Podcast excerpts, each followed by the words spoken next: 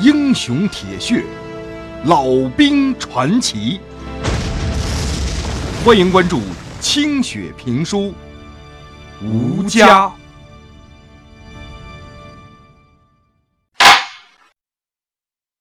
上回书说到，市里边下来的几位首长来视察老旦他们所在的二连，说说说高兴了，说要给老旦呢改一个好听点的名字，别叫老旦了。那叫啥呢？这个问题一提出来，老旦手下有一个杨北万，他出了个主意，说要不让老连长改名叫老革命。咋样？大伙立刻谁都不吭声了。老旦心想：“你个笨逼，哪只驴叫你牵哪头？那面前人肖团长、刘政委这些军官哪个不是老革命啊？人都不敢自己说自个儿是老革命。俺参加解放军才几天啊？啊，你个屁娃，你就敢叫俺老革命？再说了，这么个刀光四射、硬邦邦的名字，好听啊！”下去真得好好管管这个多嘴的娃子。大头首长微笑着，沉默了一下。这就不是个名字了。再过些年头，在场的这些同志们就都是老革命了。到时候部队里一喊“老革命”三个字，所有的人都得回头看，是不是叫自己个儿？那不是乱了套了吗？哈哈哈哈哈！众人都笑得前仰后合的。陈师长就继续说道：“而且这三个字，火药味也太浓了。我们今天革命，是为了将来人民的生活。革掉了反动派的命，老旦同志早晚会放下枪，去过和平的生活，不能一辈子都革命下去。所以，这个名字。”不好。不过你这个小同志启发了我。咱们已经取得了辽沈和淮海两大战役的胜利，推翻国民党反动派的统治，迎来解放战争的胜利已经不远了。老旦戎马生涯十多年，如今的使命和过去又不同了。现在他跟我们追寻的目标是一样的。是要实现无产阶级革命的伟大胜利，解放全中国。因此，我觉得老旦同志可以考虑改名为“老解放”。啊，名字好听，好记，也符合潮流嘛。老太太，你觉得怎么样啊？哎，大家集思广益啊，别老让我一个人动脑子嘛。王政委，你的意思呢？被陈师长点名的王政委挺着肚子，扶了扶眼镜。哈哈哈！我看啊，这个名字好，响亮，好听。最重要的是这三个字非常符合我们解放战争的潮流啊！我们南征北战就是为了天下劳苦大众求解放嘛。这三个字还应了“劳动人民得解放”的谐音，真是贴切呀！说不定啊。你还真会是中国最早用“解放”这两个字做名字的人呢！是啊，要是咱们中国解放了，老连长回到家乡，肯定会受到乡亲们轰轰烈烈的欢迎。肖团长这话在旁边接的是再明白不过了。你个笨老蛋，还不赶紧把这话茬给接过来！老旦品味了一下，喜不自禁。他打死都想不到师长会给自己起这个名字，太响亮，太革命了。这是个很多共产党人准备给自己的后代起的名字，竟然要放在自个儿身上，这太让他意外和惊喜了。老旦不禁心潮翻涌。凝望着陈师长的双眼，激动的说不出话来了。老连长啊，这个名字可能用啊？陈师长一看老旦没说话，以为他不乐意呢。老旦这才醒过法来，啊，俺愿意，俺高兴还来不及呢。谢谢首长给俺起这个好名字，让俺脱胎换骨。俺给首长敬礼了。老旦再不犹豫，挺直身体，卯足了劲儿，给陈师长敬了个标准的军礼。祝贺你啊，老解放同志！肖团长也在一旁直替老旦高兴，围在一边的其他人也都鼓起了掌，首长们都上来和老旦握手。老旦这时候激动的不知道该给谁敬礼好了，他流着泪，迎接着他们热情的双手。陈延斌和王浩更是和他抱在了一起。多少年来，老旦是头一回受到这么多高级首长的重视、称许和关怀，希望一下子从天而降。而“老解放”这三个字，让他感到了重获新生。他认为，自己后半生的命运都会受到这三个字的庇护了。他再也不是原来那个随波逐流的河南愣头大兵老旦，而是一个充满了革命前途的无产阶级战士。重生的感觉让他从心底里对共产党和军队首长们感恩戴德。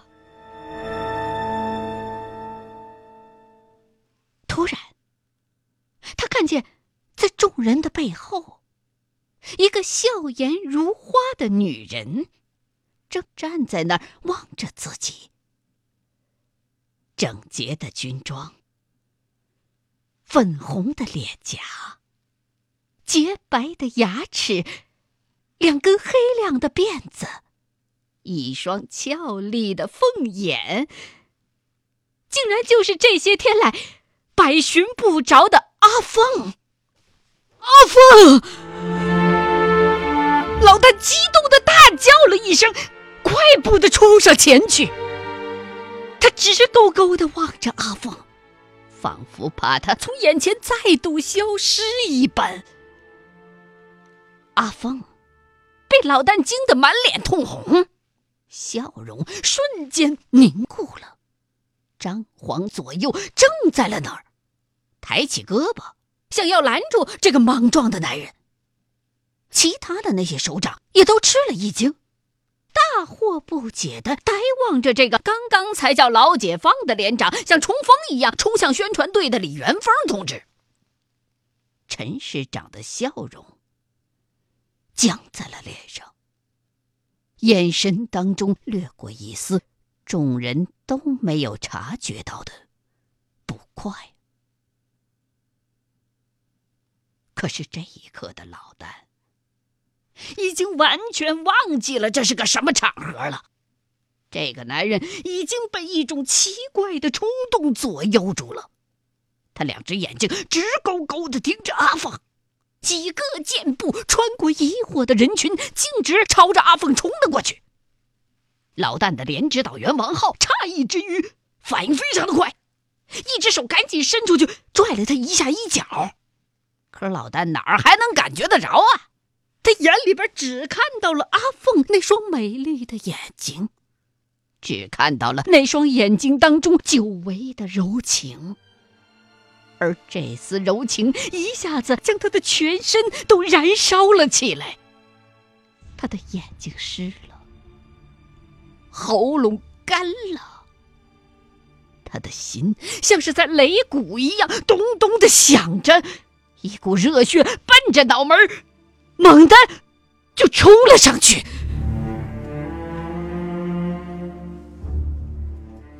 时间仿佛凝固了，转眼之间，老旦就冲到了阿凤的眼前。他抬起满是渴望的双手，去扶抓他那丰腴的臂膀，却突然发现。阿凤眼神当中的那一丝惊惧，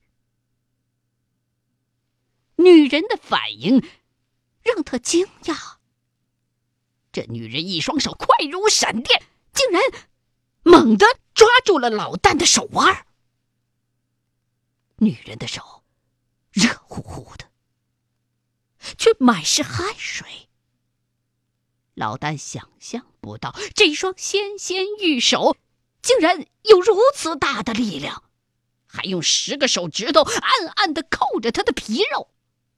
老旦使劲的挣了一下，无奈，女人那双坚定的手就像镣铐一般纹丝不动。老旦暴涨的欲望，终于被这股坚定的力量刹那间击退了。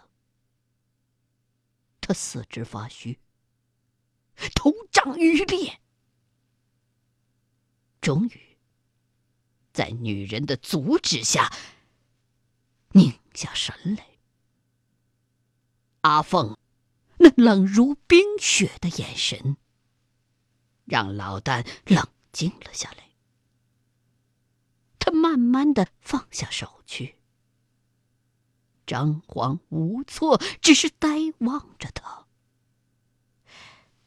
老解放同志，多年不见，我还以为你牺牲在抗日战场上了。阿凤这才松开手，问候着老旦，他的手。在老旦的胳膊上已经掐出了几道红印子。呃，阿阿阿凤，那，李元凤同志，你你印象可好吗？俺差点死在抗日前线上，咱咱们好像好像有十年没见面了，啊，怪怪想你的，和乡亲们的。阿凤冷静的声音和表情，让老旦一时转不过弯来，舌头僵直，回答的结结巴巴，都不知道自己说了些什么。上次我在行军道上看见的那个人，就是你吧？我不是认错了吧？阿凤也已经收敛了一脸的惊愕，从容的问着他。是俺啊，俺当时还以为你没看见俺呢，俺看你当时穿着咱解放军的衣服，都不敢认你了。我也看见你了，但是却没有认出来，只是觉得面熟。前些日子，你们团的刘政委说到你的名字，才想起来，那天看见的一定是你。两个人就这么一来一往的说着。如同是两个从未深交的普通朋友见面时那种虚伪的寒暄，这让老旦觉得别扭极了。这都说的是啥嘞？可是女人倒没有丝毫的尴尬，就像是只看到了多年不见的革命同志。这还是十年前那个热情如火的阿凤吗？老旦积攒了十年的思念和疑问，这时候见了面了，还是只能憋着，舌头都急得有些打结儿了。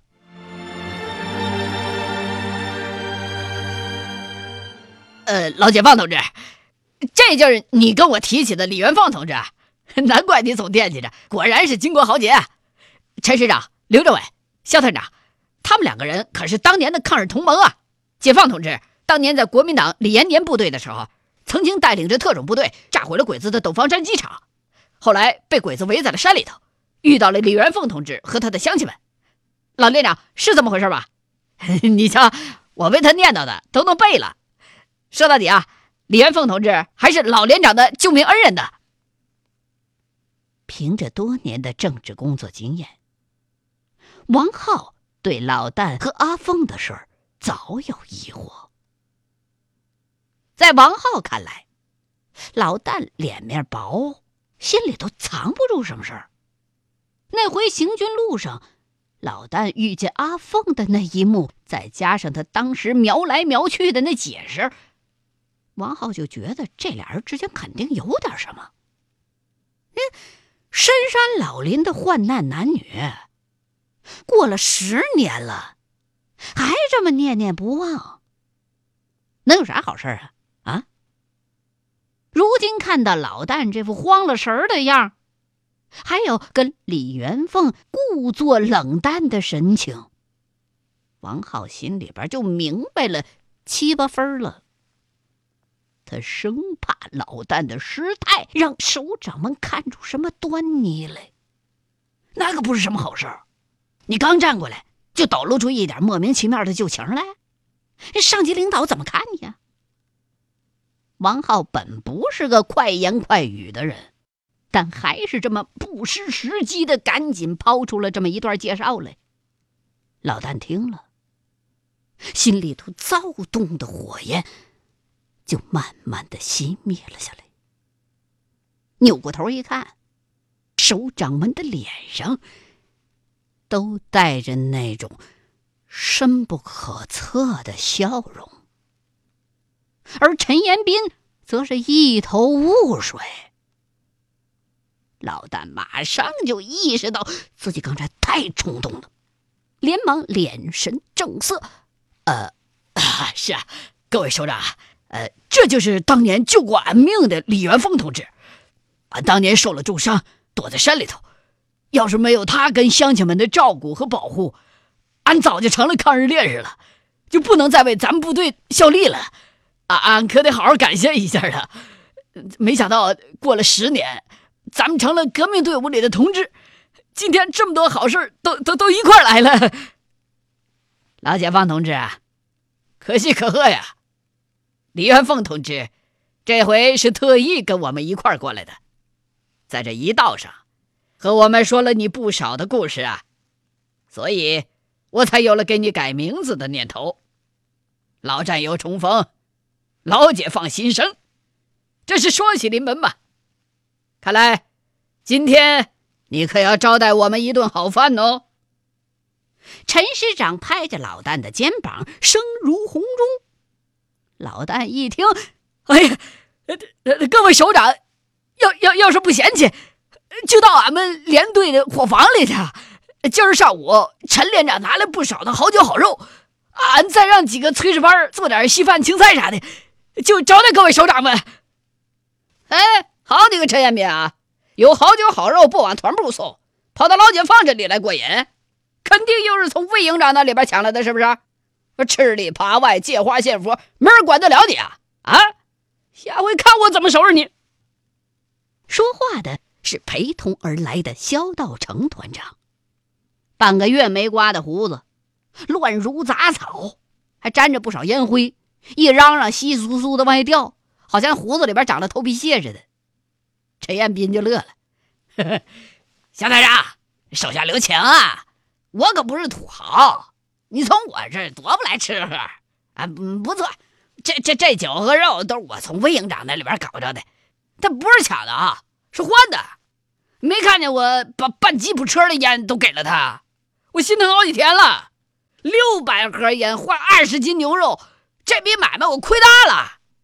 牛肉我原本就不舍得，可是老解放同志对我有恩呐，他帮我守了阵地，我这功劳至少有他一半啊。要不然我早就提头来见你和刘政委了。咱革命军人一言九鼎，知恩必报。你说我能不跟老连长意思意思吗？我就差把吉普车也跟魏营长换了。油嘴滑舌的，什么你的吉普车？那车也不是你的，那你抢咱刘政委的。你有什么花言巧语把刘政委的车骗到手的？啊？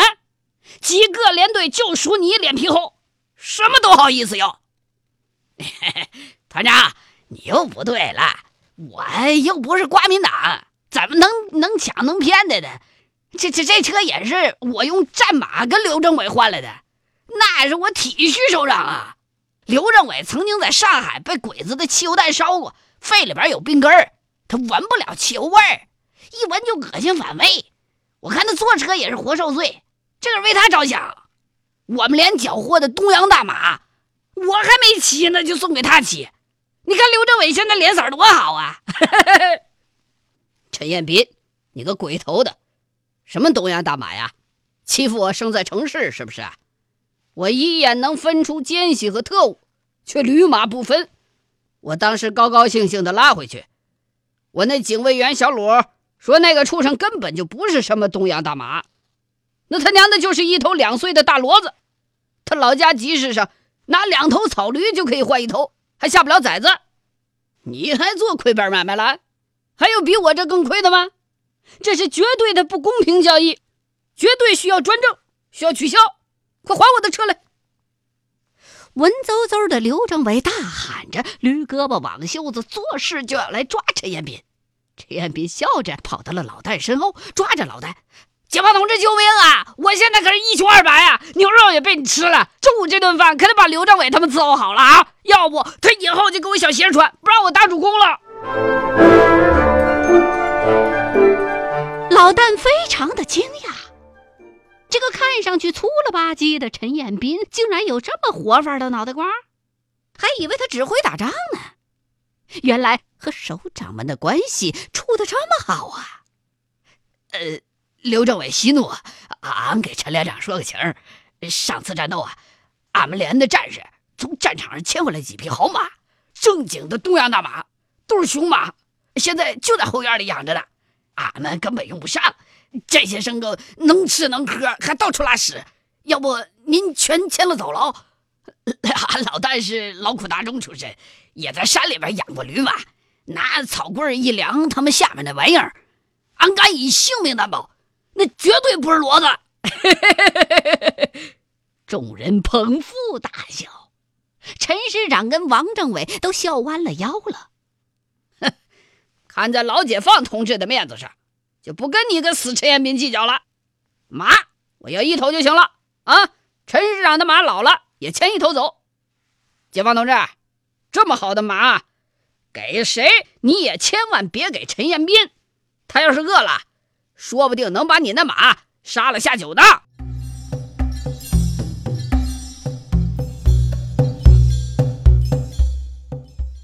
欲知后事如何？欢迎各位继续收听清雪评书吴家